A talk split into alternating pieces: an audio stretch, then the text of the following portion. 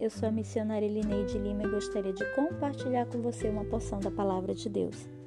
Mateus capítulo 27, dos versículos 27 até o versículo 31 diz assim: E logo os soldados do governador, conduzindo Jesus à audiência, reuniram junto dele toda a corte e, despindo-o, o cobriram com uma capa escarlate.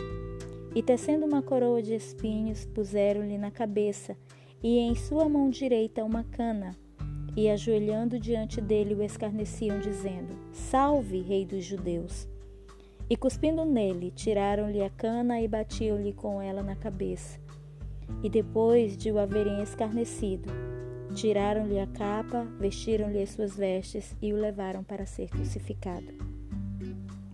Quando lemos sobre a crucificação de Jesus, encontramos ali o Senhor apanhando, sendo cuspido, maltratado, torturado, sem contudo abrir sua boca para reclamar seus direitos de Filho de Deus, Criador do mundo, Rei dos Reis e Senhor dos Senhores. Como é difícil abrir mão dos nossos direitos, principalmente quando estamos certos, quando não somos culpados.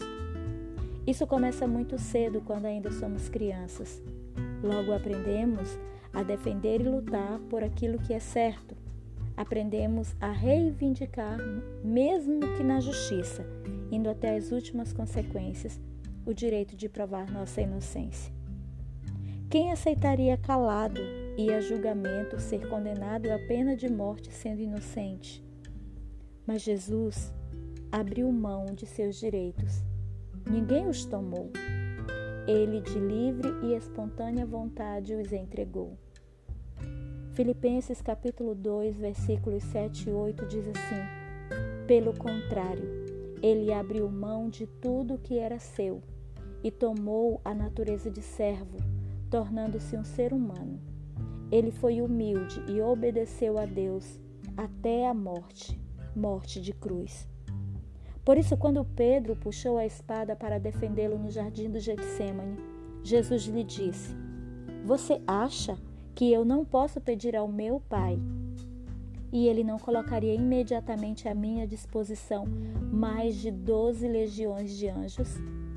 Seria 72 mil anjos à disposição de Jesus para livrá-lo do que estava por vir.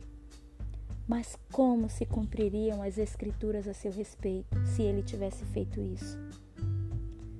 Deus, ao nos criar, tem todo um plano acerca da nossa vida. Não à toa, Davi escreveu no Salmo 139, versículo 16: No teu livro foram escritos todos os meus dias, cada um deles escrito e determinado, quando nenhum deles havia ainda.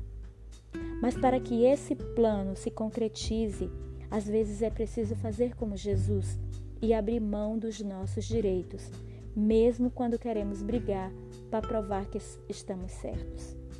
É justamente isso que Paulo nos ensina em sua carta aos Filipenses, no capítulo 2, versículos 5 e 6. Seja a atitude de vocês a mesma de Cristo Jesus que, embora sendo Deus, não considerou que o ser igual a Deus era algo a que devia apegar-se. Não se apegue tanto aos seus direitos. Entregue-os inteiramente a Deus. Seja obediente à Sua palavra como Cristo e permita que todos os planos que Ele tem acerca da sua vida possam se cumprir porque os planos que Ele tem para você são infinitamente maiores e melhores que os seus.